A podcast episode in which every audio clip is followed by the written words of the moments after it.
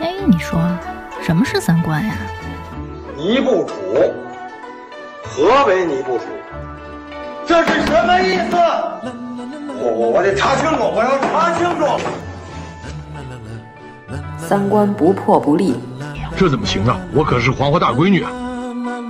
那我们的三观是对是错呀？对呀，怎么不对呢？你不给我面子，我可真的要发飙了！三观正，就是三观正好和我们一样呗。这些害群之马，不学无术。欢迎收听《一九八三毁三观》。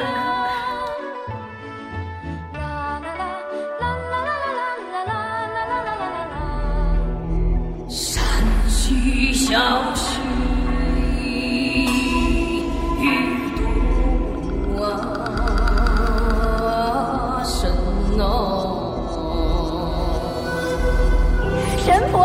超凡绝伦的人中龙。嗨，什么玩笑？神调印记，就是个跳大神的。大家好，我是阎摩罗。大家好，我是王苏苏。我们这边上设备了，就把刚才的话水踢了一遍。我们这是哎，现在咱俩特别像两唱大鼓的哈，中间一个话筒下寒灯大鼓。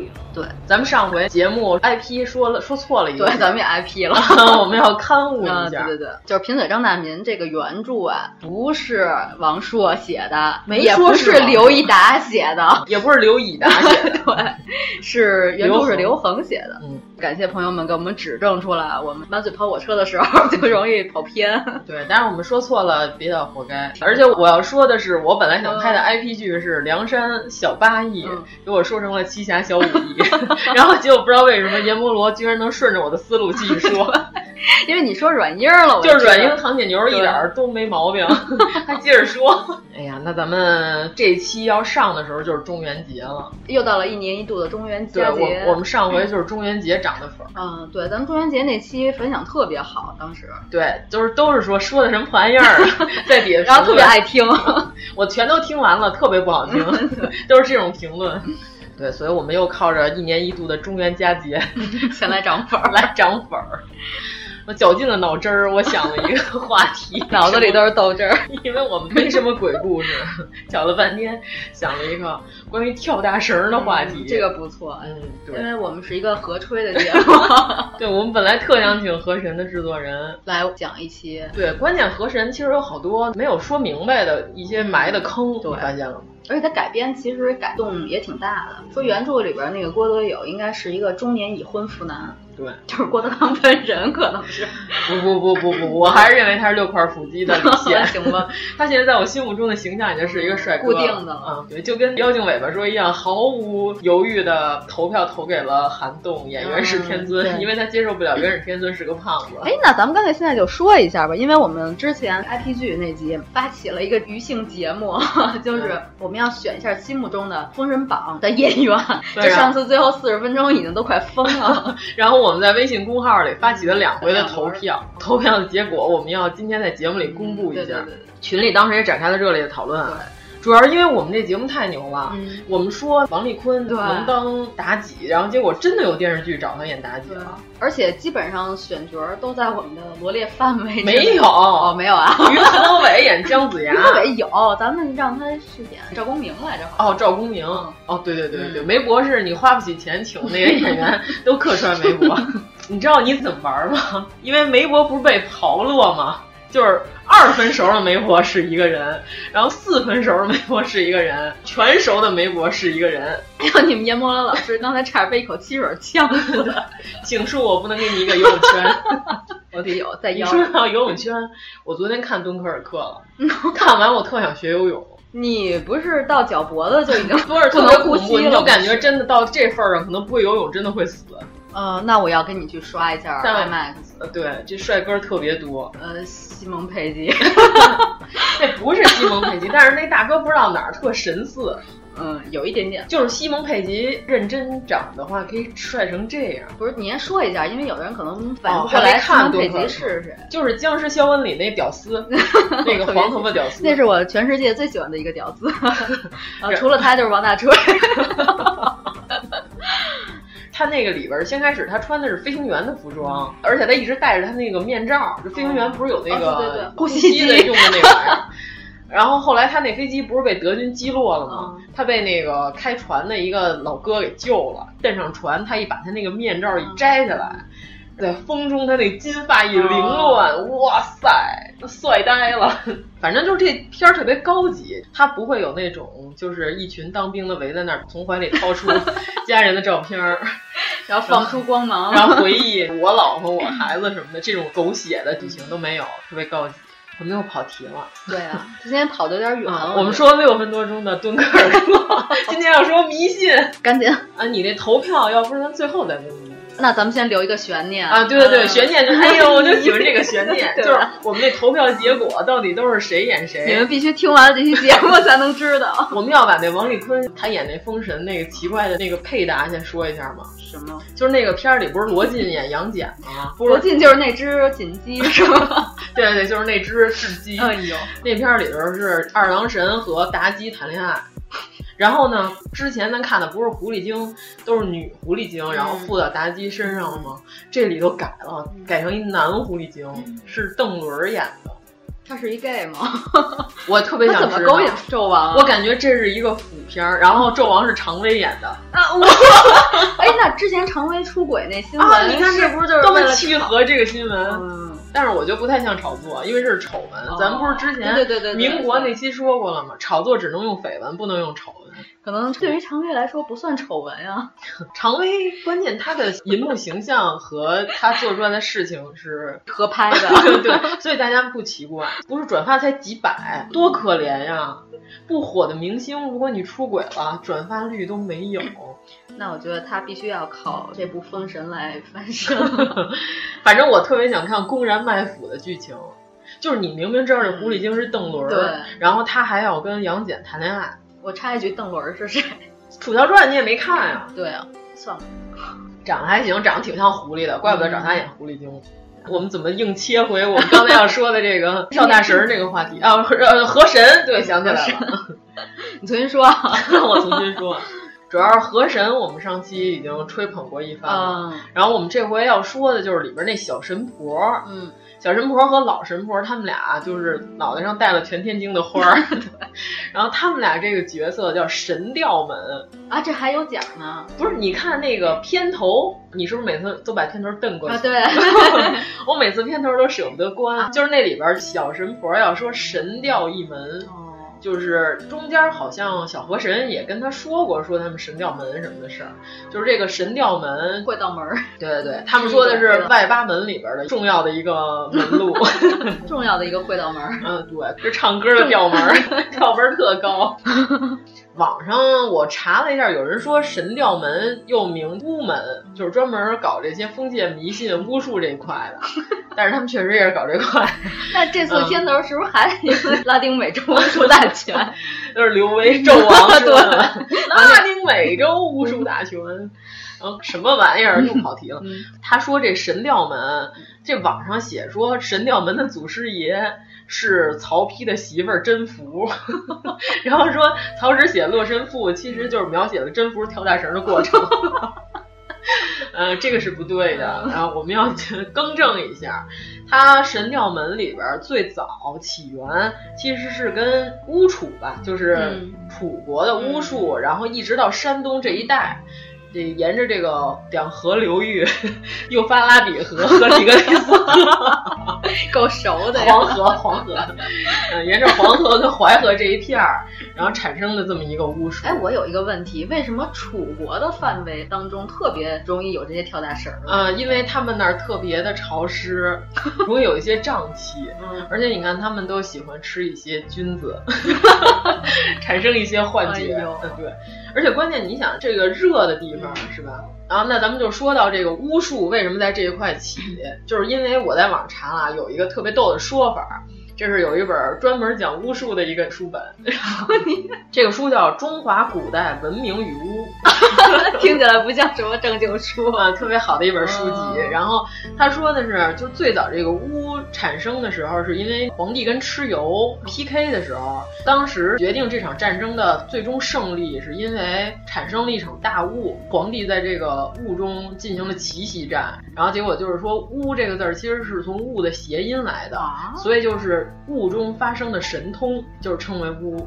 但是那么早以前，雾和巫这就是同一个字儿了吗？同一个叫法吗？就是最早就没有巫这个概念的时候，这种行为就叫雾中发生的神通。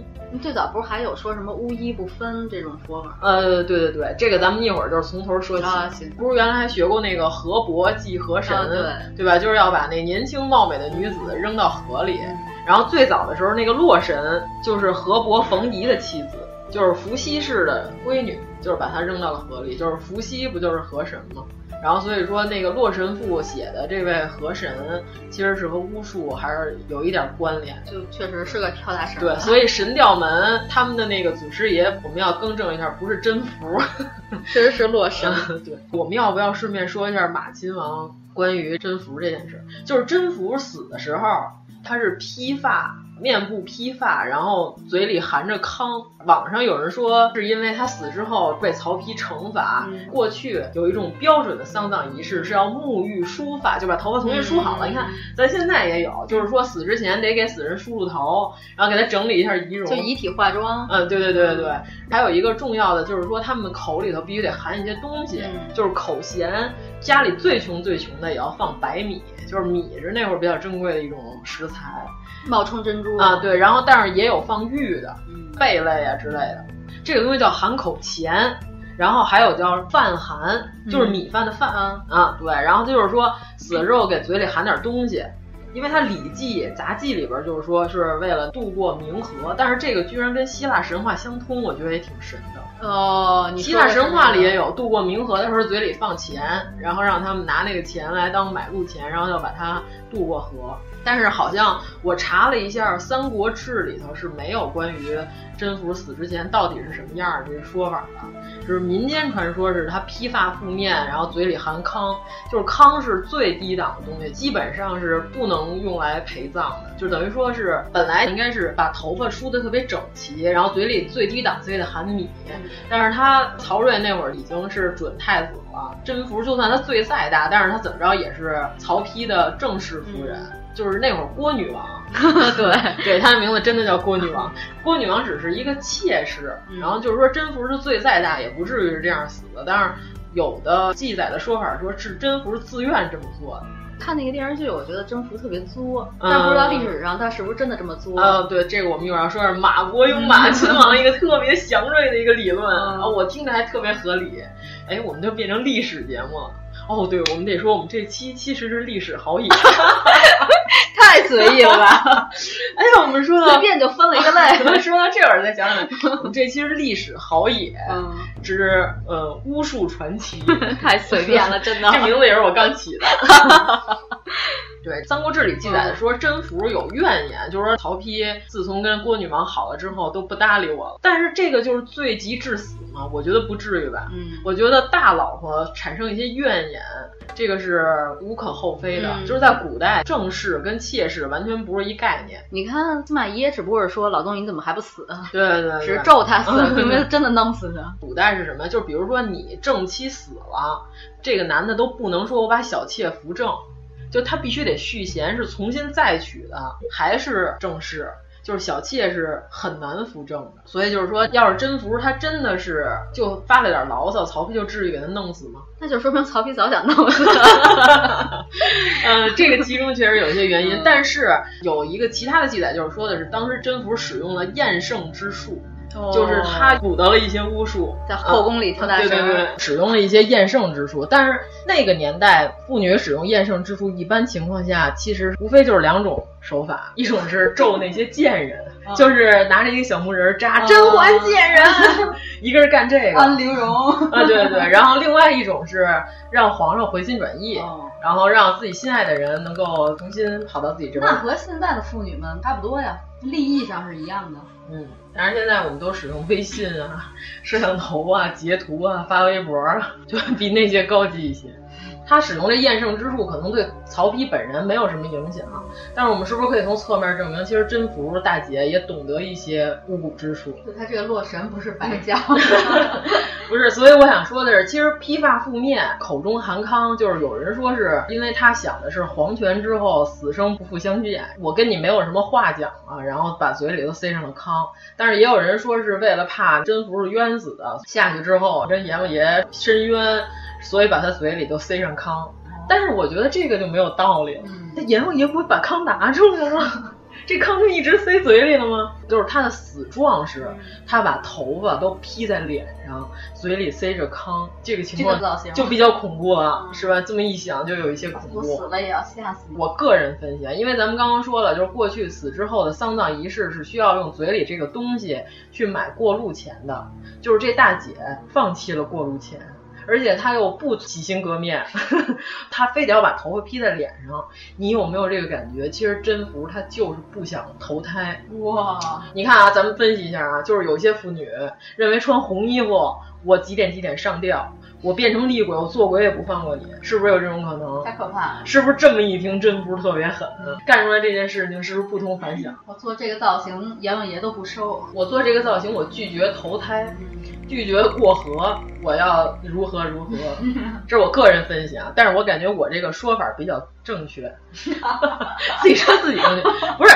咱从常理上分析，你这么想，他再怎么说他也是大夫人，就是他死的时候，他殡葬仪式不会这么简陋，而且也不会做出这么奇怪的手法。而且后来野史记载，曹睿为了报复郭女王，表面上说郭女王下葬的仪式特别隆重，实际里边也是把郭女王的脸用头发披着，然后嘴里塞糠。我觉得这也不太可能，曹睿自己暗地使绊儿，还非得要搞出这种儿童报复的手法，而且正史上没有记载。但是关于甄宓死之前这个死状就非常奇怪了，这应该是他自己搞出来的，对吧？你想，他钉在棺材里了，停灵的时候没有人见过他的样子的时候，怎么能有人确切的知道甄宓死了之后？这个说法是可靠的吗？呃，这个说法历史记载是这样，但是因为《三国志》是他们老魏家人 所以他会进行一些美化。老司马的人自己写的嘛，他没有写的特别详细，他只是写了意思，就是说甄宓失宠是始于郭女王，但是他没有很详细的说明这个原因，他也没说甄宓死之后下葬仪容仪表是什么样，这就跟曹植写七步诗一样，你要说曹丕小心眼儿，非得要弄死他，我就为让你七步里边写成这首诗，让你跑不了，我觉得是不太可能的。因为首先他应该知道他弟弟的实力，七步之内可以写出来。那些野史上记载不就是他们俩对话？如果说当时就他们俩在牢里，然后他说你七步，你把这诗给我写出来，写不出来就弄死你。如果他是故意想弄死他弟弟的话，他直接就说，那你这诗你写的不怎么样，不押韵，这个 freestyle 不行，反正你没戴帽子，没有双押，就弄死你就完了。其实他是想放他弟弟一马。你可以从侧面理解是吧？而且还给他一台阶下，而且还给他这个机会出去把他这个事迹当牛逼一样吹出来。老子当年为了救自己，七步写了一首诗，写的还特别好。结果这件事儿还就真流传对对对对对。然后你这么一分析，其实曹丕，你就从常理分析啊，曹丕没有想象中的那么小心眼儿。从常理分析，如果说这个人已经入殓了，搁在棺材里了，停灵那几天是没有人看见他长成什么样的，怎么会有人知道他披发？嘴里含糠，在场的所有人，无论是家属打理的时候，还是遗体告别的时候，没有人看见他长什么样。因为古代 停灵是要把盖儿扣上的，并不是盖着国旗，大家转起。哎呦，盖国旗，这个不能说。哎，你知道淘宝上有一种国旗被子吗？哦，真有啊！就是是一国旗印在一被子上，然后他们有人说：“我靠，这买回家晚上盖着可有点害怕。”而且是哟，盖国旗这规格也够高的。就是你从常理分析，如果他他的死状被人看见了，他必然是他死之前他就已经把自己搞成这样了才死的，对吧？那毒酒喝下去还得有点时间发作呢，就算是喝硫酸和消强水，也得在地上打会儿滚呢。更何况古代的毒药还没有那么快，就喝下去之后，他自己把自己的仪容搞成了这样，被人看见并且记录了下来。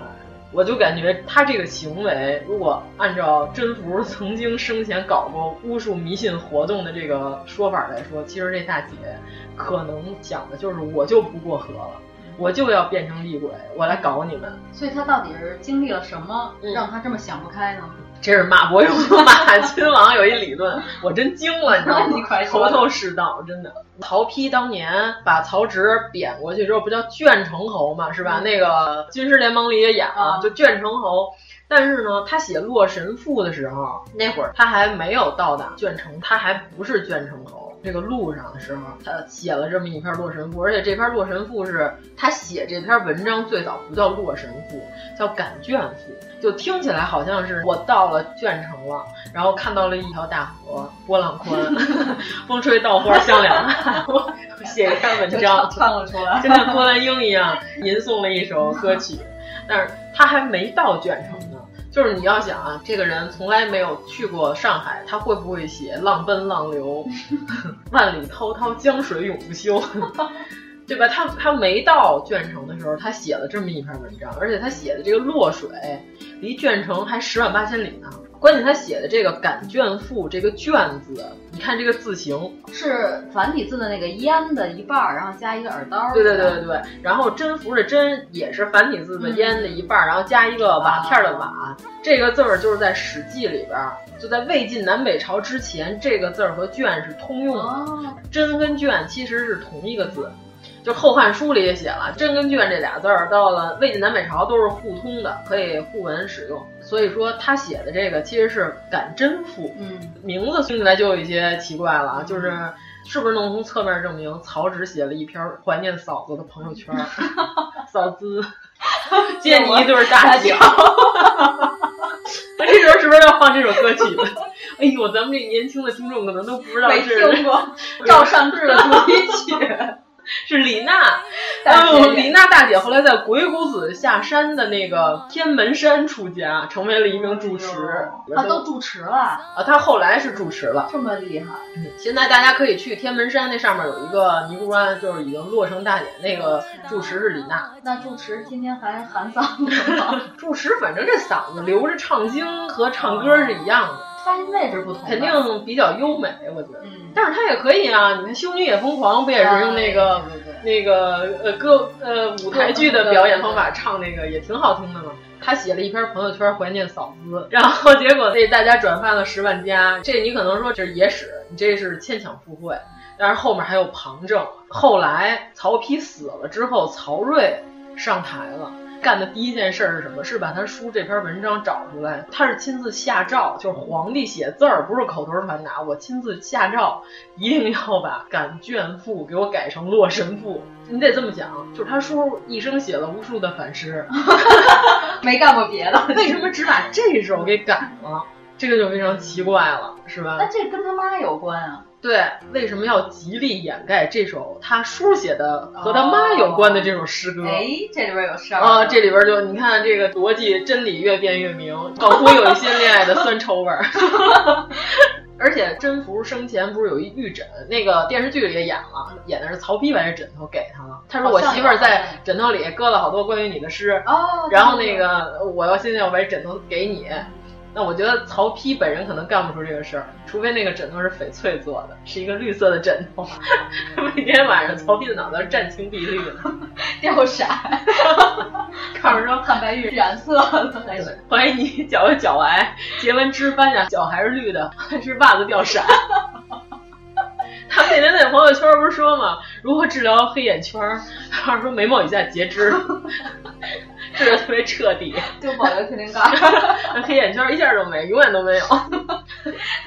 这个听起来就是有些邪门了啊。还有一个更奇怪的，就是曹丕死了之后，曹植认为自己颇有雄才大略，就是我是一个牛的，就是我还有报国的想法跟抱负。我认为我不能在这么一个边陲的小地方在这待着。然后他给他侄子写了一个文章，其中有一句啊。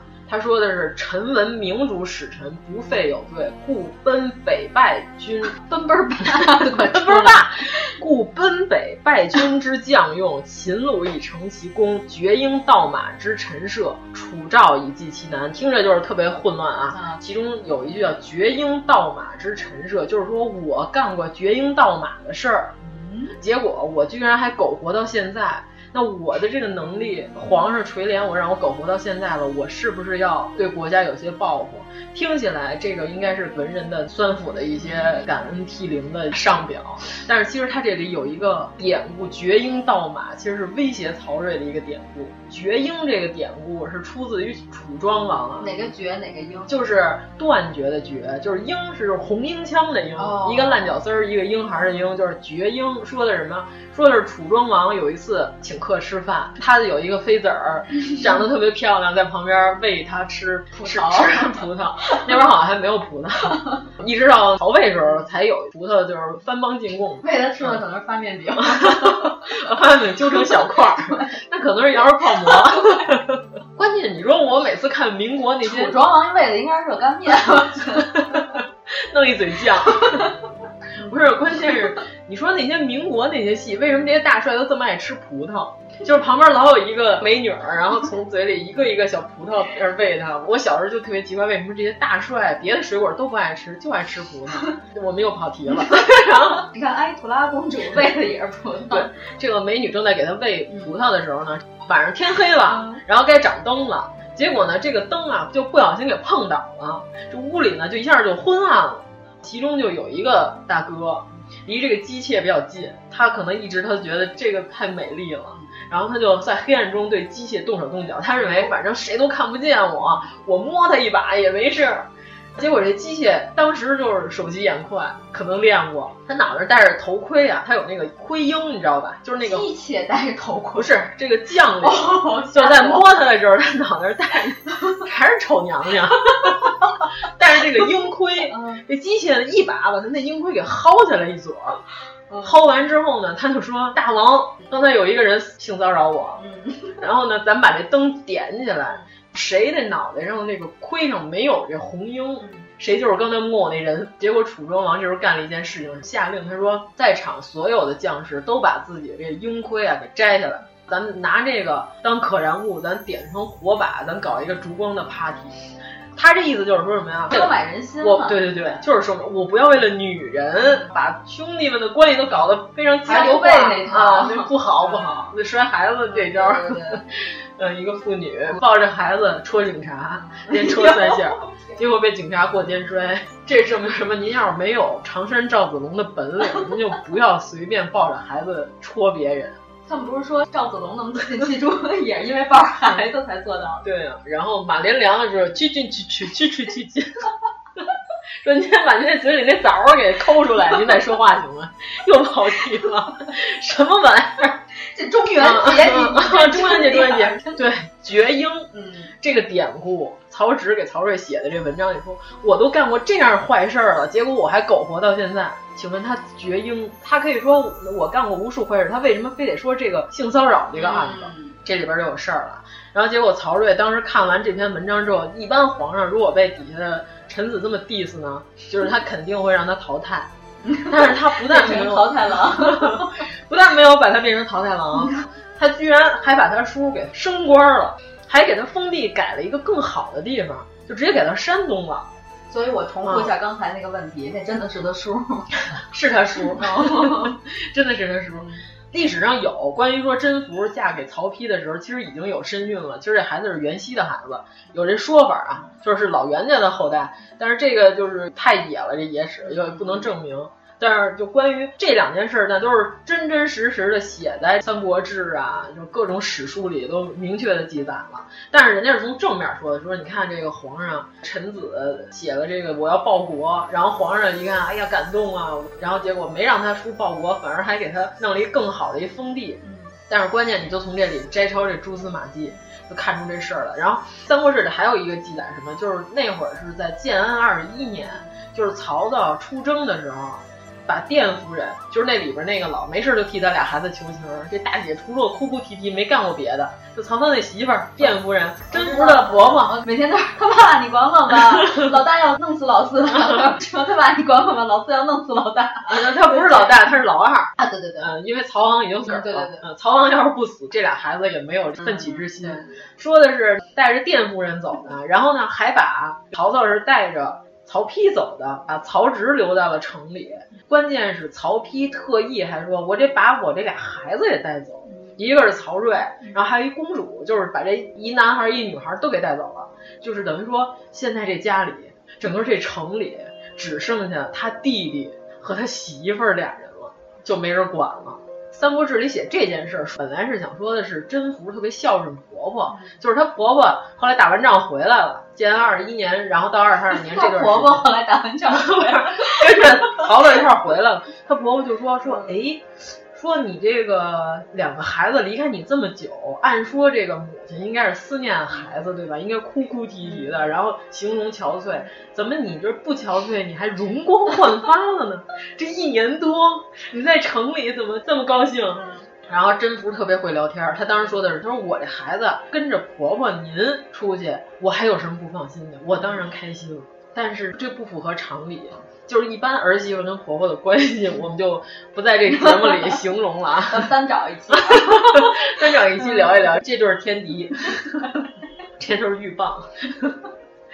然后按常理来分析，你说一个独守空闺的一个妇女同志，然后她俩孩子还给带走了，她首先想孩子，他就得比较痛苦，而且当时曹睿什么都还是儿童，然后他不但没有憔悴。结果他还容光焕发了，而且为什么曹丕你说打仗他硬得把小孩带走？这个有点费解。对，有一种隐隐的感觉是曹丕故意要营造了一个罗曼蒂克的气氛，然后那是为了回来以后构陷他俩还是？呃，不是，曹操走的这段时间，正好在这边发生了一次小规模的暴乱，虽然很快平息了，但是回来之后。曹操渐渐就对曹植失宠了，就开始政治倾向就转向于曹丕了。然后再加上曹丕特别会装逼，然后做出了一些收买人心的事情。本来按说是这次考核如果通过了，可能曹操就直接就让曹植接自己的班了。但是确实是这次暴动之后，曹操特别生气。那你的意思说这暴动是曹丕干的吗？就是马伯庸马亲王的说法，这不是我说的。冤有头债有主，去找马亲王，让他祥瑞一年你一下。就是马亲王说的意思是什么？你看这一年里头，甄宓肯定是跟曹植有事儿，所以他容光焕发。那人家可能在后院打五禽戏呢，就广播体操。那那是跟司马懿有事儿，不是跟曹植有事儿，因为曹植不会五禽戏。就是他们俩肯定有事儿，而且呢，为什么过了这一年之后回来，曹丕对甄宓的关系也不好了？对，这很奇怪。对，然后就是他开始对郭女王特别好了。就郭女王其实进来的时候，她已经三十岁了，她没比甄宓年轻多少。就正史上说的，就她不是年轻貌美的小妾。马伯庸马亲王自己大胆假设，小心求证，因为他没有任何证据，他只能大胆假设。三十岁在那个年代就是一位妇女，对对对，就是一位妇女同志。对，虽然我现在三十岁也是一位妇女。嗯，对，就是他分析是什么？说有可能是曹丕故意把甄宓留在这儿，走之前跟他说，咱们搞一个色情间谍的一个活动。就是你故意跟曹植好，放松他的警惕，而且呢，你还能同时搞一个小规模的暴乱，搞完之后回来，让我父亲对曹植失去信任，这样呢，我就能当太子了，你以后你就是太子妃了，然后你就穿越了，然后就是你想，现在我就曹睿这么一个儿子，曹丕这一辈子吧，好多儿子都是夭折，活不大。就曹睿这么一个健健康康的。他说到时候你太子妃，然后以后我当皇上，你儿子就是太子。说你说这干得过吗？你觉得怎么样？然后甄宓一想，嗯，干得过。关键是如果这个事儿成立的话。这个逻辑就特别顺了啊！嗯、回来之后，因为以曹丕的人性，应该想出来这损招。对对对，关键是曹植是一个非常罗曼蒂克的人，嗯、就是他这嫂子当年号称第一美女，嗯、就是江东有二乔，河北有甄宓，他人 diss 人对面俩。啊，对啊，就他这个美貌程度是可以和那俩相比的。以及刘备那个夫人也是巨漂亮，糜夫人。哦，糜夫人，嗯听这名字就挺肉头的，剁碎了，有像伯邑考一样，翻饼烙饼。关键他们好多人说伯邑考那个角色，他们选吴亦凡是因为按照菜单这么选的，看着特别特别好吃，特别鲜嫩多汁，按照珍贵的食材选。虽然说这个色情间谍活动有可能是曹丕一手策划的，但是一般的男人是不能够容忍自己的媳妇儿和别的男的好过的，就算这事儿是他自己操蛋搞出来的，但是他自己，你想他大胆假设，小心求证，他每天就幻想，就是如果说甄宓跟他说我们俩没怎么着，我们俩就是嗯从人生理想到诗词歌赋聊了一下天儿，聊瓶红酒一点都没糟践，对呀、啊。这个曹丕他肯定心里不会这么想，就是这个关键的建安二十一到二十二年之后，曹操对曹植的态度突然大变，曹丕对甄宓的态度也突然大变。就之前还说我这媳妇儿特别好，还鼓励我纳妾，然后还孝顺婆婆，我就特别满意，都没有啊没有不满意的。后来就突然就恨不得弄死他。然后就让甄宓就不得已，还非得用这个巫蛊之术来换回老公的内心世界，然后还不得不死之前 把自己搞得跟鬼一样，做鬼我也不放过你。你说他心里是不是有委屈？嗯，这事儿明明是你让我干的，甄宓不去想想吗？你说虽然是他这么跟你说的，你要真干完这事儿，他能饶了你吗？但是古代妇女吧，还有一条是为了儿子着想，对吧？她肯定想的是。我儿子，你不想想，曹丕就这么一个儿子，都不立他，立谁？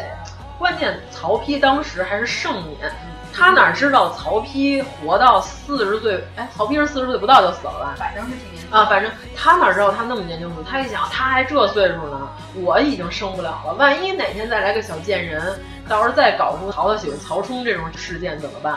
他必须得上双保险啊，just do it。对，我用丑闻，咱把这事儿给结合起来。就是你要是以后不让我儿子当皇上呢，我就把你这丑闻给捅出去。关键他儿子肯定应该也知道，所以曹植当时写那个绝婴事件的时候，曹睿马上就说：“叔叔您说的都对，您想怎么着？嗯，对吧？”所以就就从大变就变成大变活人。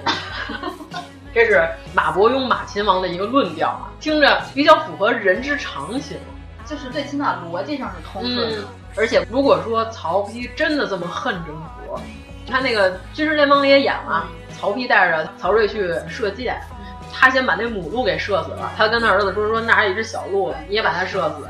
曹睿就把弓给扔了，他说不行，他说那个母的已经死了，你怎么还能害孩子呢？你要是从正史上讲呢，这是说未来继承人贤德仁义。为什么拜关羽？因为压忠义。有人说为什么可能拜关羽？因为压忠义，关键得加一压。如果说曹丕真的这么讨厌甄宓，他这个言下之意就相当于你都把我妈害死了，你现在还想对小的赶尽杀绝吗？按说正常的爹应该是生气，对吧？按曹丕这小心眼儿，他没生气。电视里演的是生气啊，对对对，电视剧里这是电视剧里，但是正史里写的是当时曹丕一听就把弓扔下来，意思就是我我儿忠义，然后就是你丫忠义，你丫真忠义，你丫忠义吧你就，忠义死你。嗯，但是正常情况下，按常理分析，就是你是亲自把他妈毒死的，嗯、对吧？但是现在你儿子一说就是你都把我妈毒死了，你还想对我怎么着？就这句话就是完全是话外有话。就曹丕这么聪明，他能听不懂吗？结果他不但没有生气，他反而就是说夸了他儿子，那意思就是我靠，这事儿你也知道，你妈告诉你了。特心虚的，那咱俩达成共识吧，就踏实实稳当的当你的太子。大手牵小手，不要把你叔的事儿说出来，走路不带滑。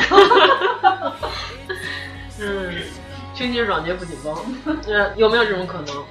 似乎是合理。嗯，对对，就是按照正常情况下，电视剧里这样表现呢，就是他生气是正常人应该有的反应，但是这个史书里写的他不生气，这就不太正常，就这是一些蛛丝马迹啊。就是如果这个电视剧真的按马伯庸这么演的话，估计可能过不了审。哎，我插一句，我觉得演征服的那女的和连华清特别的有 CP 感，那俩人那脸都整的，哇塞，那一套的。呃，其实连华清那个整的还可以啊。你看过她整容之前吗？没有，跟周云鹏似的。哎呦，我的天！我不是 diss 他啊，真的啊比较成功，整成热依扎了。反正就是那个驯马的那个贵人，贵人的啊，这个学名叫病娇，这个是我比较喜欢的类型。反正我们刚才说了，甄宓后宫争宠的这件事儿，从汉朝开始就一直有。因为汉武帝他们起家，刘邦就是楚国人，他就是楚人，特别信这个。就汉武帝晚年的时候，不是还搞过那个大规模清洗运动吗？呃，外戚还有太子联合起来，然后使用的那个衍圣之术，然后要咒死他。关键那会儿汉武帝岁数大了，他有点头疼脑热很正常。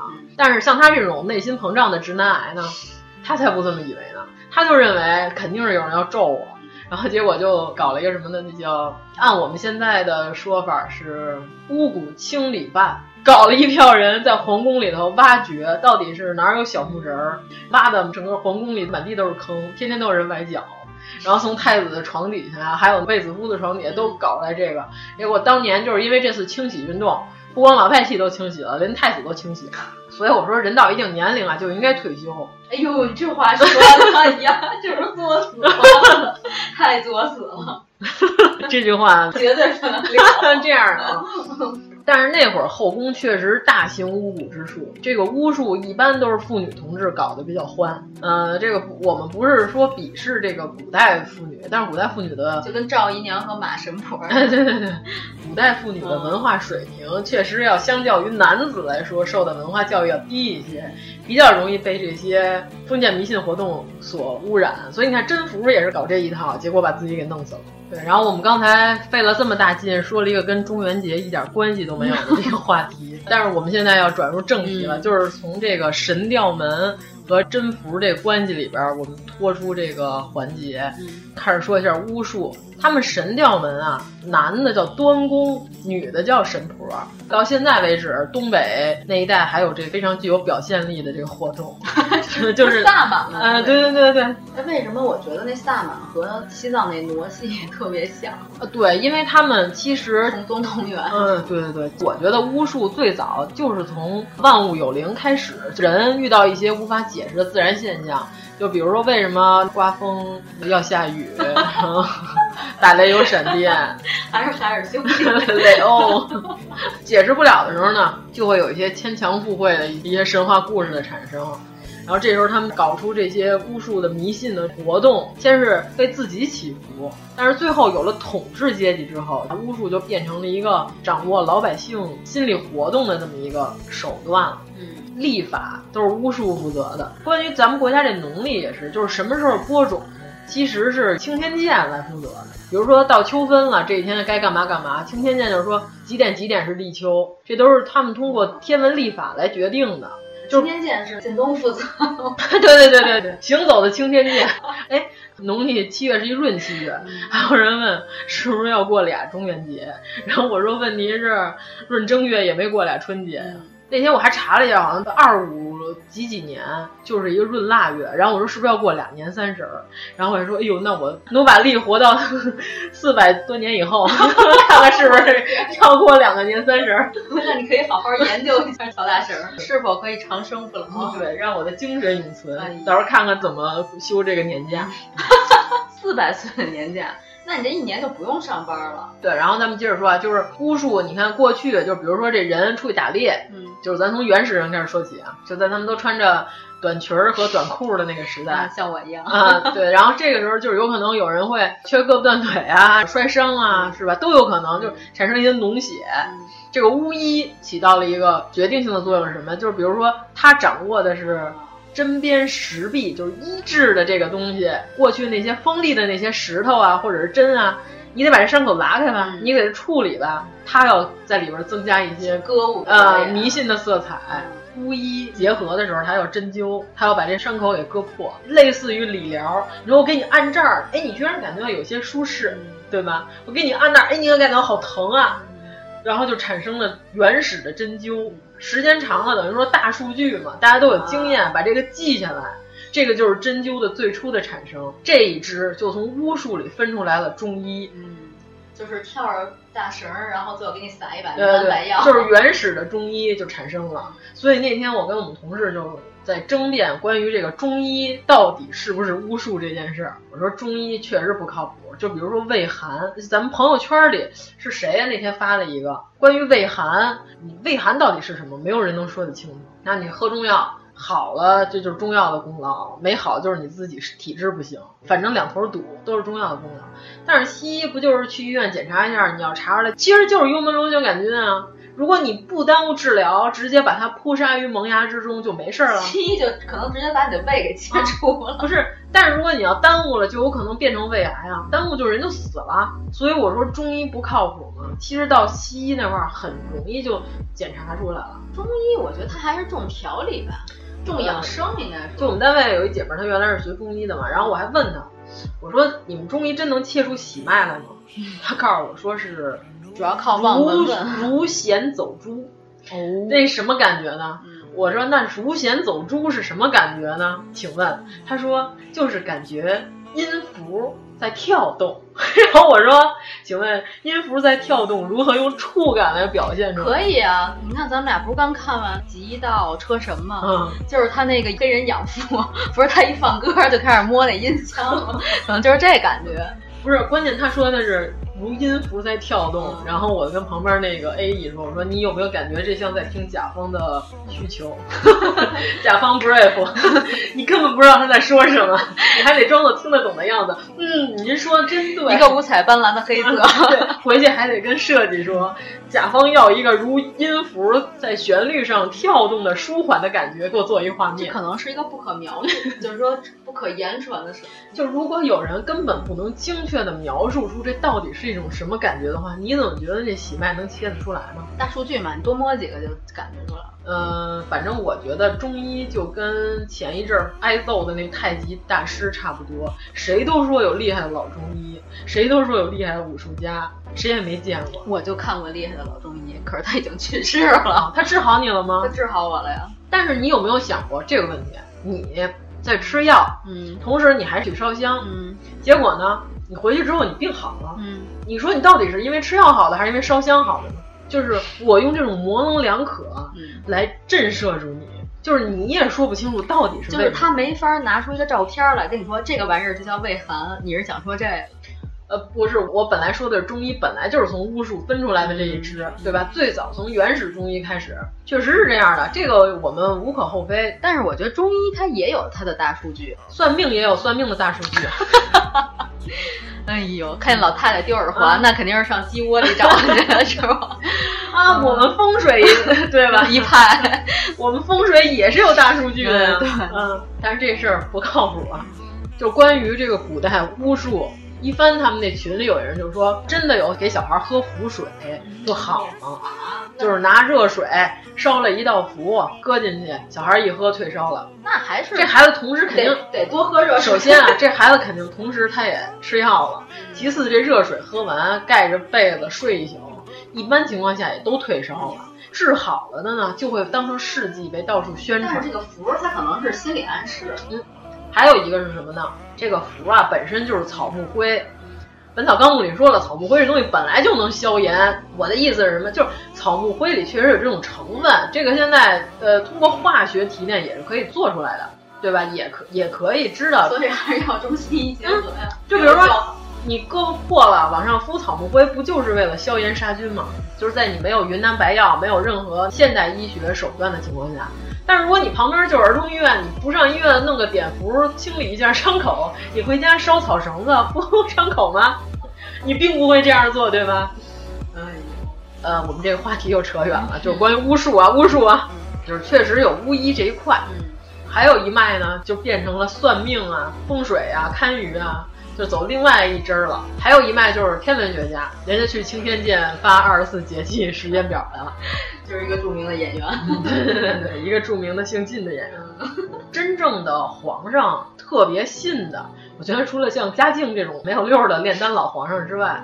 我觉得大部分的皇上大力发展这些宗教活动，其实还是为了要控制老百姓的，呃，对对，老百姓的思维，这个是肯定的。就是所有的一切的意识形态跟理论被政府所掌握的时候呢，都是为了控制你们的。就民主也是这样啊，谁说民主就好啊？大家我一点都不觉得完全的民主是好。大家都知道这个世界上的傻逼是大多数，对吧？没错吧？这个我特别同意。呃，对。如果说真的是说的人多就有道理，那这个世界就是让傻逼投票决定了，对吧？那不就那电影叫什么《傻瓜进化论》？对啊，就那个。对对对，就是全世界最聪明的就是一妓女和一警察。对。还有这个片子我们要跟大家推销一下吗？咱们以前推销过。哦。而且最早就是说史官还兼职做一些巫蛊啊、占卜啊什么的，所有的这些行为。然后就是汉朝之后，就是汉武帝因为搞了这么一次巫蛊大规模清洗活动，你看老曹家是为了挖坟找了一堆挖坑的人，他是为了挖小木人找了一堆挖坑的人。就汉朝之后，就是巫术从原来这个至高无上的这个国家支持的这个地位，一下就一落千丈，变成旁门左道了，就是弄得人心惶惶。这东西肯定是不行的呀，那那国家肯定就就是将要被赶尽杀绝。巫术这时候就向民间开始扩散了，就变成终于来到了小神婆。对，终于来到了这个神婆的这这个阶段了。就过去还有一种说法就是什么呀？比如说妇女死了之后，如果说她是因为生了孩子死的，或者说她的孩子特别小，撒手人呃，对对对，就比如说孩子还没足一岁，你想过去医疗条件也不发达啊，月子里头出了这个事儿就很容易死人。如果他死了之后，他就会在他那棺材里陪葬一个小孩儿，就是一个纸纸扎呀或者泥塑啊，然后跟着这个妇女同志一起下葬。那意思就是说，你这孩子已经呃上坟烧报纸 忽悠鬼，你知道吧？就骗他，就是跟他说你这孩子已经带走了，你别惦记着再把阳间的这个孩子一起带走了，就会陪葬的时候就放一些这个小娃娃。而且过去还有一种什么说法呢？就是在，呃，山东那那附近，这个说的都是早的了。就是那会儿还要流行什么？就是家里的长女，就是负责主持这家的宗教仪式活动。哎呦，那要赶搁过去，咱们都是跳大绳的，是吧？就是长女不嫁，就是说长女根本就不嫁出去，负责这项活动。这得说到了你光荣的姨姥姥。呃，不是，是我姥姥他妈，太姥姥，嗯，就是搞这个行业的一位。而且关键啊，你看啊，这个一脉这活动，你最早最早是有这么一个传统，这个传统就是一直到你看现在东北呃满族还有一种说法是什么？就是大姑奶奶长事儿。哦，有没有这个说法？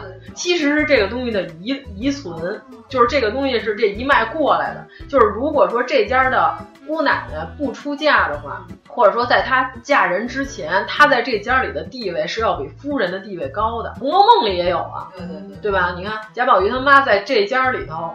坐此座位其实是低于那四春的，嗯，就是那四春，其实在他们家里坐座位的时候是比不一定是四春，就是元春嘛，对吧？呃，元春是因为她嫁给了皇上，她的地位比老太太都 高。她如果没嫁人，嗯，对对，应该就是大姑奶奶掌事儿，说话是非常有分量的。就是你看那个大宅门里头那个白敬亭不也是吗？只要她没嫁人，她在这家里说话就有分量。看那个孝子贤孙伺候着丁嘉丽，不是还能抽陈佩斯呢？丁嘉丽那是因为他是丁嘉丽，他可以抽一切。对，他是大班上抽，这跟身份一点关系都没有。看他那也太逗了，他俩手戴十个戒指，抽完陈佩斯，陈佩斯脑袋上有跟那个和尚烫那戒点香疤一样，就是有那大鼓包，特别适合演张大夫。哎，你说这大哥奶奶是指上面连哥哥都没有的这种？就是纯老大，呃，不是不是，就是长女，因为过去有哥哥也没啊，因为最早的所有的巫术活动都是妇女掌握的，因为我们是从母系社会成为了一个父系社会，所以最早的时候都是妇女同志掌权的时候，这个巫术它就有了。巫术就是从这个开始，就行业分支就有了，就是有的是手艺人，过去比如说房起梁的时候，会在那个梁架上放一些铜钱呀、符咒啊，就是类似于这种活动。其实你不放这个，这房子它该塌也得塌，就是你放或者不放，房子就在那里。要要他不塌，半塌不他。但是呢，因为约定俗成，就是祖师爷就是这么教的，我也说不上来什么理由。然后这部分就是从手艺人里演化出了一些巫术，医生里头也有。其实那个像《本草纲目》那里边有好多跟巫术没什么区别。在手术台的东南角点一根蜡，对对对，如果蜡烛灭了，就切断病人的气管。这不是就把病人的肚子缝上，缝。鸡鸣天亮不摸金，不是鸡鸣天亮不点尸，不不不点尸点烟，太好了。要搞一些烧烤，像没有医学，没有手艺，但是呢，光掌握了巫术的这一门，人家就搞纯粹的封建迷信。巫术里有一个共通的特点，不能吃狗肉。这个是真的，就是他们真的是不吃狗肉。有一种说法是认为狗血可以辟邪嘛，就是咱们那会儿不是说撒黑狗血，然后就能驱鬼，所以说他们是不吃狗肉的，因此而衍生出了就是说狗肉上不了台面，就是这是一个民间的一个流传的说法，其实是从这块儿开始的。但是也有一种说法，就是因为本身巫术就是一种阴性的，或者说是一种并不那么阳光向上的一种行为。如果他把狗肉吃到自己身体里，就是轻则你的能力不行的话，你就丧失了做法的能力了，就等于你自己把你自己给毙了，就跟拿卫生巾当袋泡茶喝一样。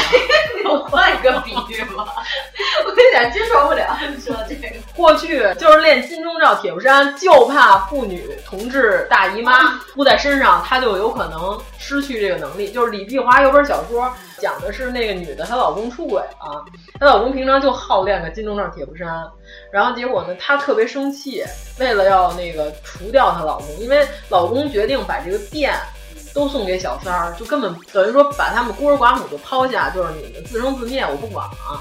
然后结果这女的就是大半夜想了个招儿，就把自己的卫生巾蹭在她老公平常练金钟罩铁布衫那把刀上。当天晚上，她老公就把自己砍死了，而且这故事最后更狠的是什么呀？她把她老公直接怼到他们家，常年是做卤味儿的，是卤鹅的烧鹅，你知道吧？就那个卤汁儿，他们家是秘诀都。然后她就把她老公给卤到那个缸里了，结果他们家的那个卤汁儿巨香。所有的周围的人都来吃他们家的鹅，我今天还没吃过。就是李碧华那那个书里写的，就是卤完之后呢，就所有远近闻名啊，大家都来吃他们家的烧鹅，认为他们家烧鹅巨好吃。据说人肉的味儿跟猪肉味儿应该差不多，反正咱没吃过，不知道。什么时候开个胎盘品鉴大会，我们来尝一尝。他卤完这个东西之后，他写的这女主角带她男朋友来。她男朋友也说你们家的这个鹅真香，结果这姑娘就说我妈不容易，拉扯我一个人，我爸跟二奶跑了，然后我妈把我拉扯这么大不容易，都靠她，然后她这是秘制的卤汁儿，就是那个故事的结尾是这个姑娘知道了当年到底是怎么回事，就是自己的爸爸在，嗯嗯对，他爸从来都没离开过，但是他走的时候，他从他妈家。去她男朋友家住的时候，她还打包了一份卤味，吃的特别开心。反正这个故事就是，我觉得李碧华老妖婆有点意思。这种感觉虽然不像拉屎，却让女生们痛得要死。一到这个时候，又要花钱买该死的卫生棉。这种感觉虽然不像拉屎。上门，痛得要死，逼到这个时候，恶劣的。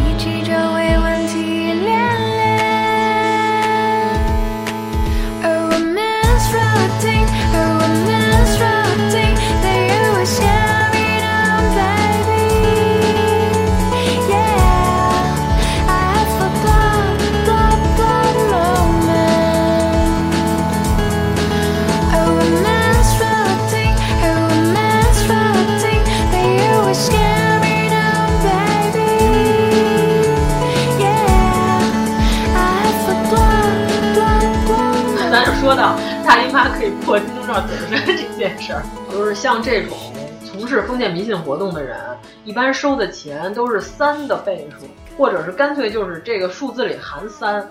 就比如，如果有人跟你说给我十万块，我给你们家修整一下风水，这基本上就是一棒子。对对对对对对对，天地鬼三界是代表了这个三，所以说他一般收的钱都是以三为单位，就这个数字里必须含，就是十万零三毛，但是我这里头也得有个三字儿。对，就是他们管这东西叫师傅琴，就是敬神用的。咱就说点日常生活中的巫术，就是比如说叫魂儿，就是小孩儿啊，对对对对对。就是小孩儿受了惊吓，小神婆不也有吗？在房顶上喊郭德友，然后家属还问您是不是喊错了？我们家这不叫郭德友。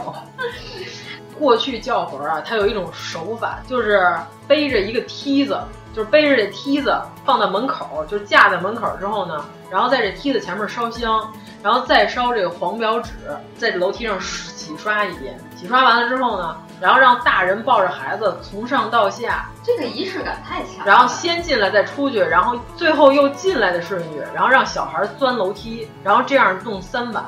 我觉得这么折腾完，呢孩子出了一身汗，就差不多。缺乏运动。这样的手法你要坚持三个晚上，大人也出一身汗。你想，大人全身发热抱着孩子，然后孩子自己还得钻楼梯。不是你这么说吧？还这孩子有病，你晚上哄着他。哦哦哦，和反复重复他的名字的效果其实是一样的。对呀、就是你无论叫还是不叫，这孩子早晚都会好的，因为他没什么大毛病，你知道吧？就如果说这孩子就是已经烧的抽筋儿抽过去了，肯定要送医院。正常人的反应都是这个，但是他没什么大毛病，他就是哭。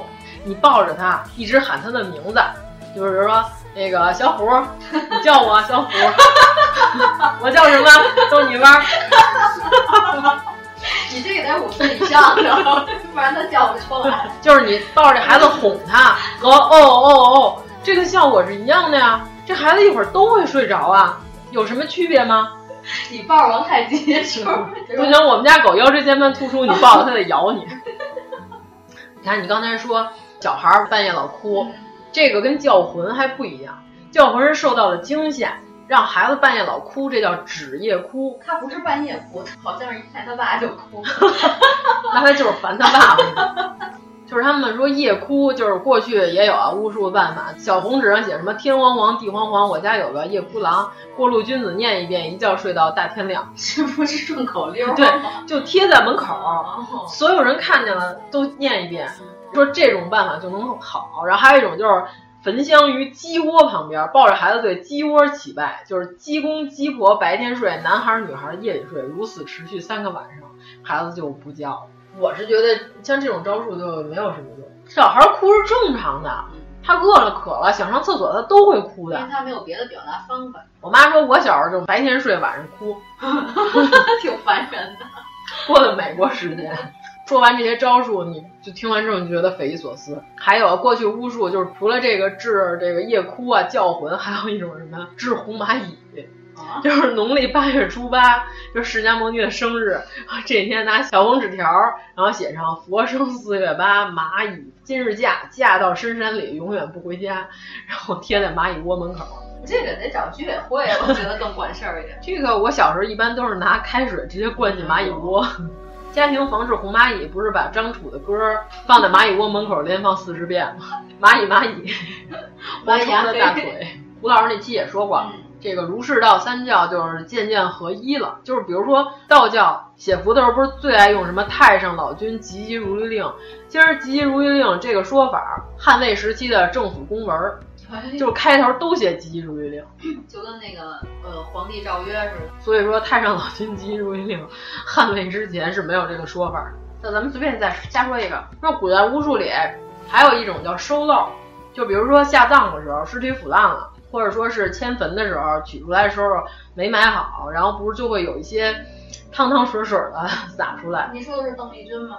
啊，邓丽君的那个坟，当时好像是因为没弄好，所以有点漏水。你像这种迁坟的时候，不是一般都是找的是茅山术有一说法，就叫遁地破衣，就是说不能穿干净和整洁的衣服，然后身上不留隔夜钱，就是过了晚上之后，钱必须得花光。就是我挣再多钱，我今天晚上之前我必须把这些钱花光。但是最早的时候，迁坟和收尸首这些茅山术的人，就是找的乞丐。因为这些脏活累活一般人没人爱干。反正我们今天就是简单的说了那么一点儿，聊一聊。对，但是我们主要不知道为什么说的全是曹植跟曹丕 的恩怨情仇，真是胡说八道。嗯，刚才说的是一些古代玄怪和真实历史人物有所关联的这个故事。其实好多古籍里也记载了一些灵幻故事，愣跟中元节有关联。就是《太平广记》，大家都知道，嗯、这个是宋人撰写的，是一部记录了民间各种风俗，然后里边分类还有专门的关于灵异这一块的这么一个史记。嗯、但是这《太平广记》里边就搜罗了这么全，相当于宋朝的大百科全书的这么一本书，结果它落了一篇特别重要的，它没有收录在《太平广记》里。这本书叫《玄怪录》，是唐朝的人写的，就是叫李复言的一个大哥写的。他记录了一件特别奇怪的事儿啊，就是李复言著的《唐朝玄关录》里有有一个叫《新宫平上仙》这么一篇文章，就是听着特别奇奇怪怪的。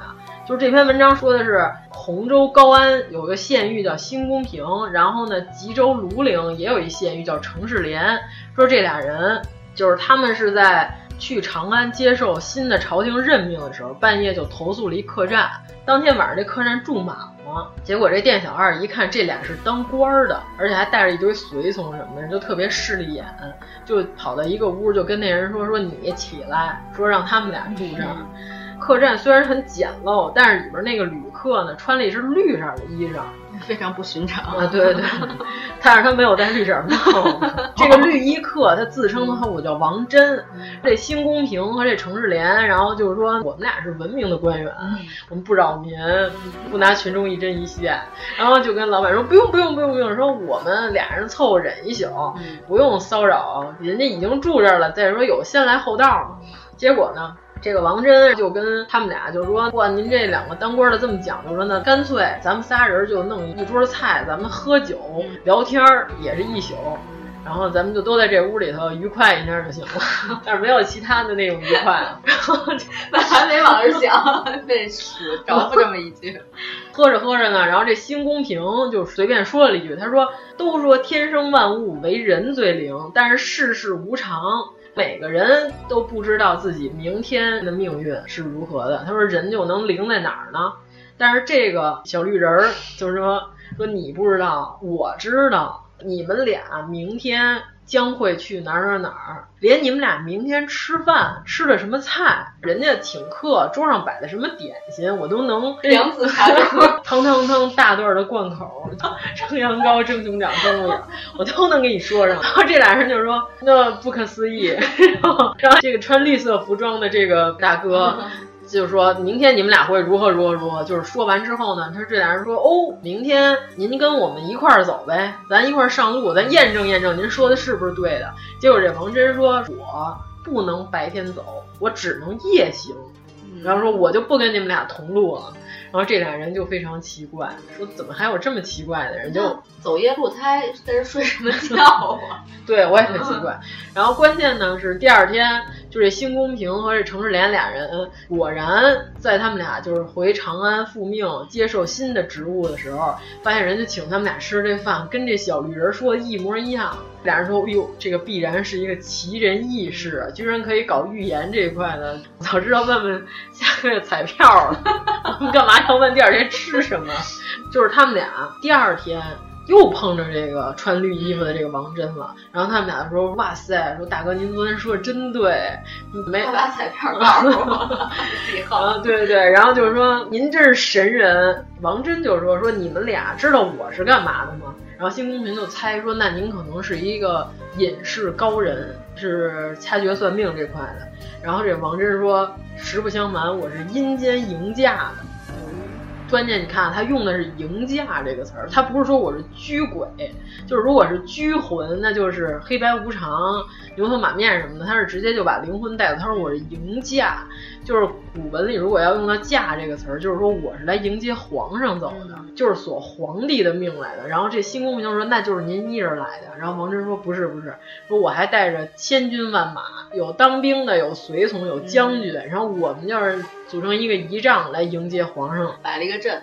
这时候新公平就说：“那我没见过。”他说：“我们这个叫什么？叫迎皇上当上仙。”后来他说：“那我没见过，你能带我看看吗？”这王真说：“这个吧，就是有点晦气，但是你要想看呢也行。”然后就带着新公平俩人就腾云驾雾啊到宫里了。到宫里之后，王真就说：“现在皇上身边有神明保护，嗯、就是我们这些人就不能够近前，就是不能凑近。但是呢，我们可以等皇上晚上吃完肉、喝完酒之后，他就带上浊气了，神明就开始昏昏欲睡的时候，嗯、我们再过去。他们就在店门口等着，等到后半夜了，皇上吃完了之后，这波人就进去了。”晚宴的时候，夜宴上突然出现了一个人影，这个人就是穿着绿衫黑裤，然后衣服上还绣着红边儿，披着披风，上面还罩了一个红纱，就是打得非常恐怖。然后这时候他就亮出了一把金色的匕首，说：“时辰已到。”然后新公平就看着这波人就进去了，把皇上给卷进去了。就听着里边说：“先给皇上沐浴。”然后。就感觉皇上是被带了一个搓澡的，对对，感觉皇上是被扔到了锅炉里，就强行搓了一个澡。嗯、然后出来之后呢，嗯、就是说皇上已经驾崩了，嗯、就看妃子都扶着皇上的玉辇就开始哭，嗯、而且皇上这玉辇上的血迹，就你感觉这皇上变成上仙被迎驾的过程可能不是那么和谐，仿佛是应该在里边被洗干净之后就开膛破肚的那种，因为他还不是拿着金色的匕首过去。然后新公平看完了这一切之后呢，这个时候这小绿人就跟他说：“我们这个人间的活儿已经干完了，然后您可以回去了。”这件事儿等于说是新公平认为自己是一夜奇遇，可能被理解为是做梦，也有可能。然后结果呢，正常来说就是当天晚上皇上就应该已经死了，就被迎接到上仙了。皇上这时候已经是幽灵了，登上玉辇，送出西阁的时候，那小绿人还问他说：“人间劳苦，世事多艰，为天子者日理万机，且身居宫廷，色欲纷扰，往往受祸。”他说：“你那颗纯洁之心还有呢？”然后皇上就说：“人间享受了这么多，我肯定没有纯洁之心了，但是我现在已经放下了。”这帮人就还鄙夷的一笑，然后直接把皇上给架走了。关键这个事儿最蹊跷的是什么呀？就过了很长一段时间之后，说宫里果然传来了皇上驾崩的消息。但是这个奇怪的点就出来了，就是按新宫廷当天晚上的目睹过程，嗯、皇上应该已经当时就死了。为什么过了很长一段时间？一般有宫廷斗争啊，不能皇上刚一死就让人知道。对，关键是你听着这个过程啊，嗯、就是特别像是一个杂谈。但是按照唐朝这个作者写的这个年份来看，嗯、当时确实有一个特别蹊跷的事，就是唐顺宗、嗯、当时是太上皇，然后他把他的皇位传给了唐宪宗，嗯、传完之后没多久，唐宪宗就宣布说唐顺宗生病了。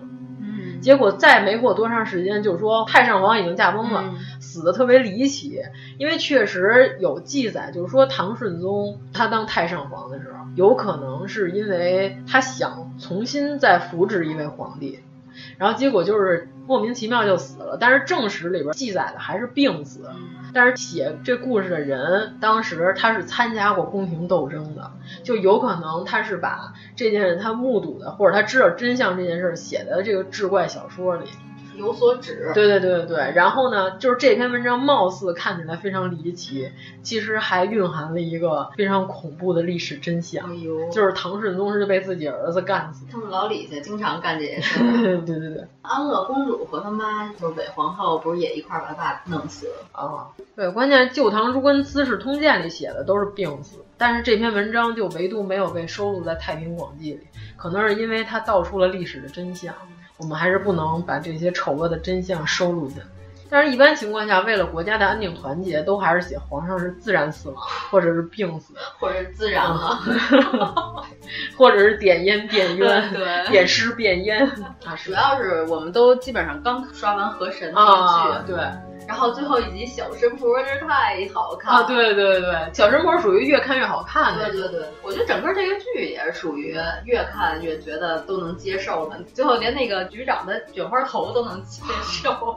你是不是最后连虾米海和大晕头你都特别喜欢？谁？副队长身边跟的那两个人啊，两个废话啊，一个叫夏木海，一个叫大晕头。这你都记得住，太可这有什么记不住？他每次不都这么喊他们俩吗？夏木海，能不能要点紧？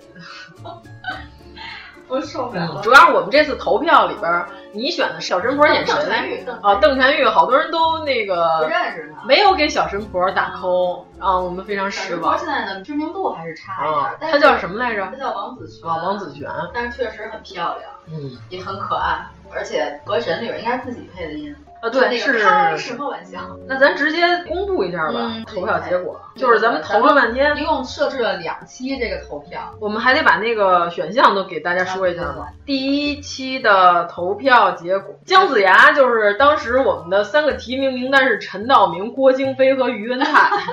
最后，陈道明老师以百分之四十六的得票率 当选，郭京飞和于文泰两个人是同样的平票，啊、都是百分之二十六。我的天呀！票、啊，我以为郭京飞能超越一些，大家都不知道郭京飞的实力，你知道吗？郭京飞也是话特别密那种。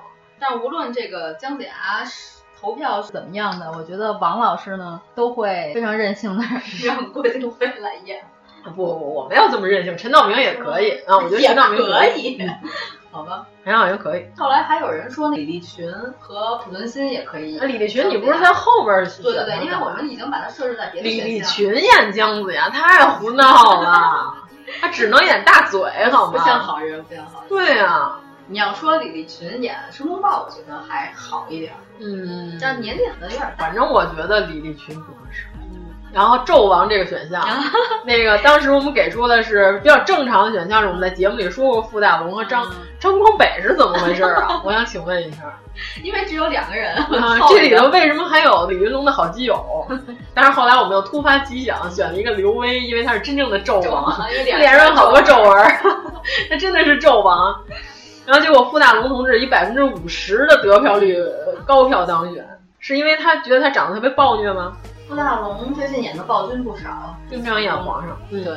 然后王丽坤女士这就不用再说了，这个妲己当时给的王丽坤、张雨绮和张馨予，王丽坤是百分之五十六的选票，高票当选。花背面的那个选项，本来我是不想放的，嗯、但是《龙门飞甲》里边那个万贵妃那个造型，啊，我觉得挺好看的，我真觉得挺好看的。还是徐克会拍，你看这几个女明星都是在他手里，都光芒万丈。周文王姬昌，当时我们的选项是周润发、王庆祥和丁永岱。王寅老年人王庆祥高票当选，是因为觉得他长得像算命那怪物。超越了发哥，可能是因为你这个投资问题给你考虑，发哥太贵了。武王姬发，两个选项是张震跟宋阳，结果张震居然以百分之八十一的投票率高票当选，这不一看就都是张震的迷妹投的。主要宋阳知名度还是稍微小了点，而且你选的这张也不行啊，啊是吗？你得选宋阳帅的呀。那你当时也没帮我选一张？其实我真的觉得宋阳对我合适。嗯，其实武王不能年纪特别大。对啊，嗯，因为他有上有哥哥，上有伯邑考。嗯，然后黄飞虎当时是张涵予以百分之五十六高票当选，周一围和朱亚文，哎呀，朱亚文比周一围的得票率还高，是因为周一围不太火。对。就是他们不知道，其实周一围的演技，我觉得是在朱亚文和张涵予之上的。嗯，周一围演什么都行，他演那种特别害羞的男子也可以。他演那叫什么红色，叫什么？他在那里也演一警察、嗯、探长。我觉得周一围还是一个可造之才，嗯，也不错演的。然后哪吒当时是欧巴鹿晗、嗯、少年三太子吴磊和阿彪干扰项，最后吴磊虽然以百分之五三高票当选，但是阿彪居然也阿彪和鹿晗是一样的，哦、都是的，都是百分之二十三。阿彪就是张子栋团队 那个的那个长得特别像猫头鹰的人。这么说可能不太容易，那个大家去我们的微信公众号看一下这个投票就知道了。然后杨戬就是那天有人问为什么没有陈浩峰，是因为陈浩峰是杨戬选项里边的。嗯提名是李现跟陈浩峰，最后呃李现是百分之八十二的选票高票当选。还有人说杨戬必须得禁欲系，但是我们只是想看主题的一些但是好的人类。哎，我有有一问题啊，《封神榜》你这么熟悉，里边杨戬露腹肌的机会多吗？杨戬从始至终没露过腹肌。哎呀，那那什么让李现穿一些薄纱一类的。你看《西游记》里二郎神也没有机会下河洗澡，都是八戒才露腹肌的。他只有一块腹肌。哎，咱们那《西游记》是不是也该继续？哦，对对对，《西游记》啊！咱们挖的坑太 愣说下下期真录《西游记》吗？不一定。然后《申公豹》当时是刘义军，呃，和翟天临两个选项，谢侯爷。但是刘义军是百分之六十二高票当选，但是我觉得刘义军这岁数演申公豹这个，我觉得可以，他是姜子牙的师弟嘛。哦，对对对，那要是翟天临是不是有点太小？嗯，但是他我觉得他演的杨修是颠覆了我对杨修的认识，就是之前你只是以为杨修是一个正常人，嗯，对。文仲太师是王德顺和李立群选，哦，李立群你让他演文仲啊，也不太像吧？他不太中意，嗯，丫不太中意，应该是废仲游魂那边。啊，然后王德顺老爷子高票当选。王德顺这张照片一看就特别稳重，主要是大家有机会关注一下我们公众号看一眼，就是阎摩罗主播选的那张照片，简直就是稳重本重。本重。结果我们第二集，因为呃一个公众号只能发十个投票，所以我们第二集把另外一些重要的角色在那个第二集里比干。当时选项非常多啊，竞争非常激烈，有杨立新、梁梁家辉。吴秀波、王劲松和王永泉，结果最后咱们得说明一下，王劲松不是那个电影学院的老师，王 不是叶斗，不是那拿裤衩崩你们家玻璃那老师，不是那个在梅婷他们家对面看冯远征怎么打梅婷的那个王劲松，是那个演荀彧的那个啊，对对，演苟货的那个老师。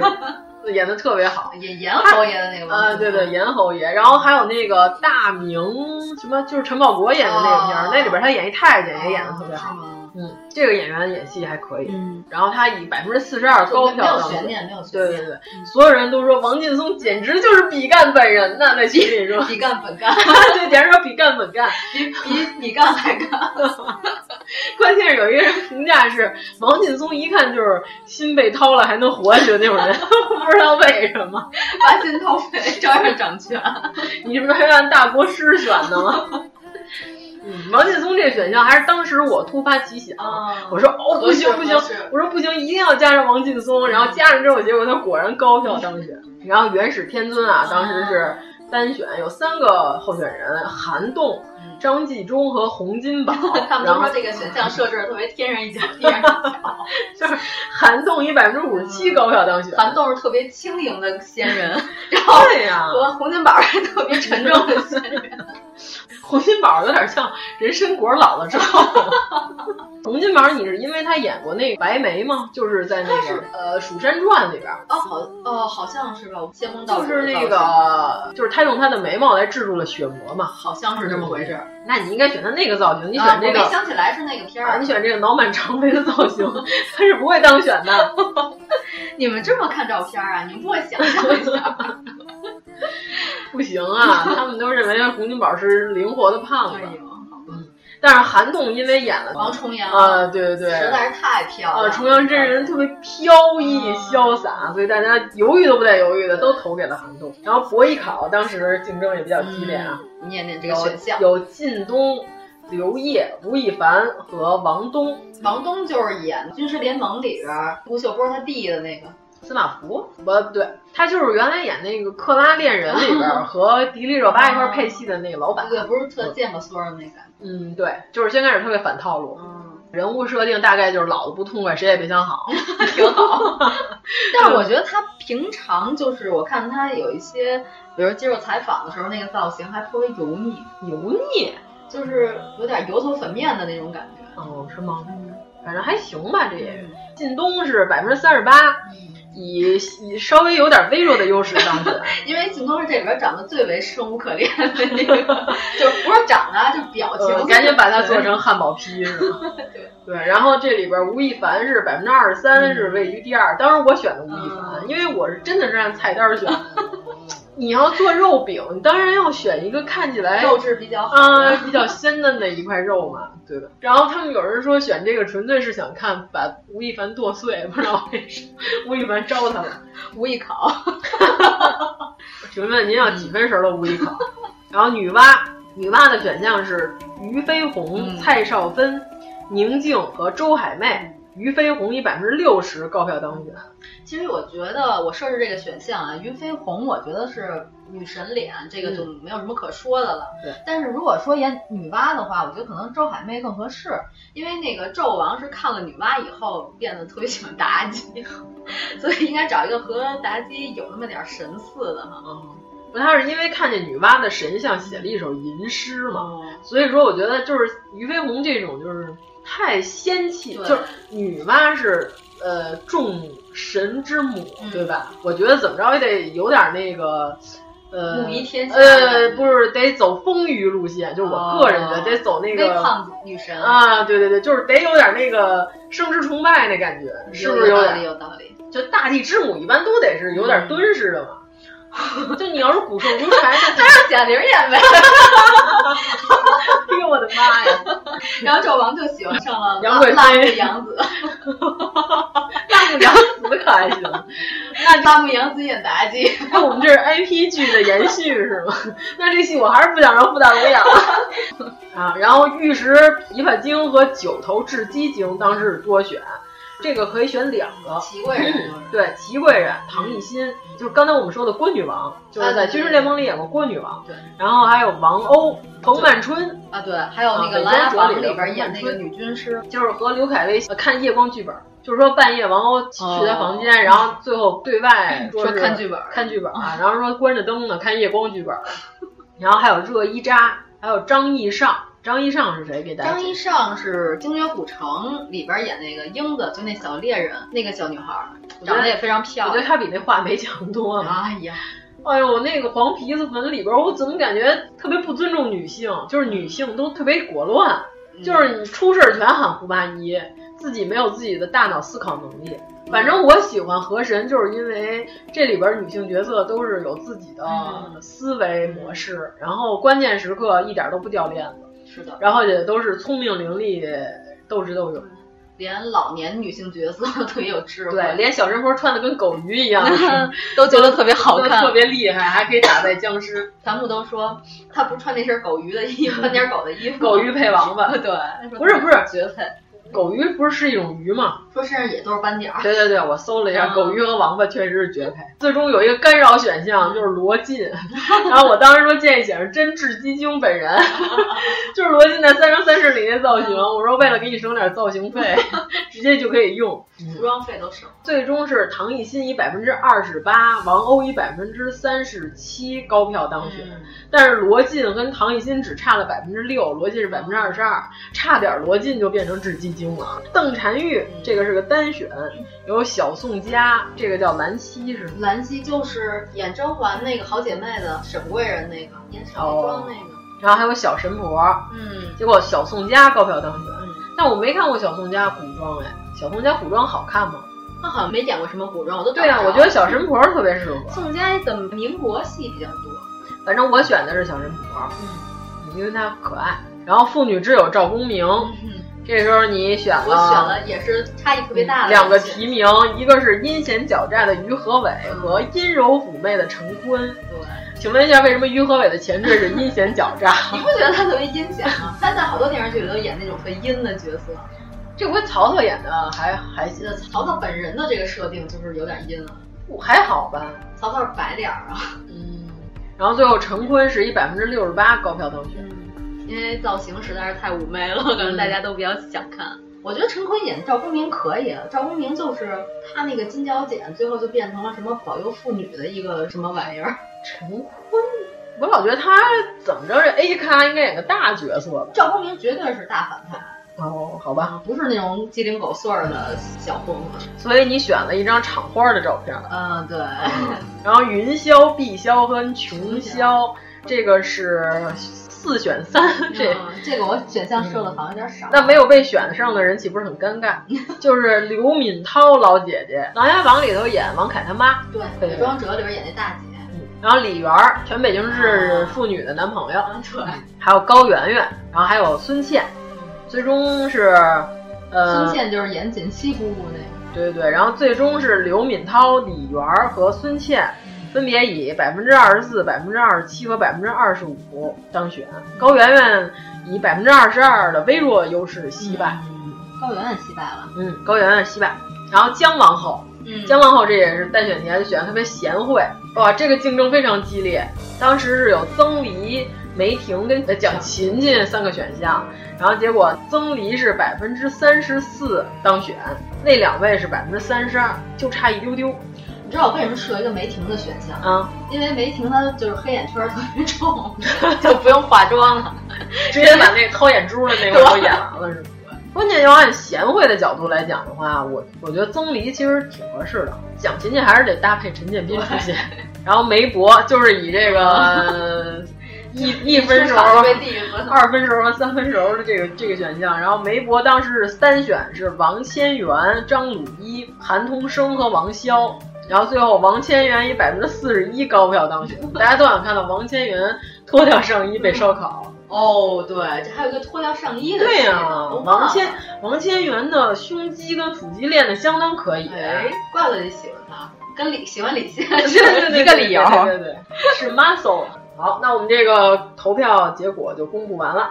但是我们这期这期我们又胡说八道了，嗯，一点都没有中心思想。我们这期不是说鬼，我们说的是巫术。嗯嗯。但是为什么前半段说的是三国？咱们说的根本就是阴谋诡计，跟巫术也没什么。那咱们这期到底怎么命名呢？嗯，不好办，过两天再讲吧。成吧，就这样了。哦耶！啊，就完了。如果您喜欢我们的节目，请在微博和微信公众号搜索“一九八三毁三观”，给我们留言，告诉我们你的三观故事。谁去归西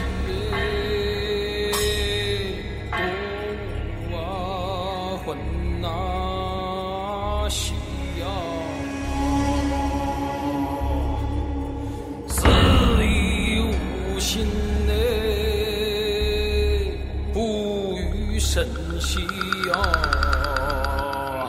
城西，城西，鬼太虚呀，西呀。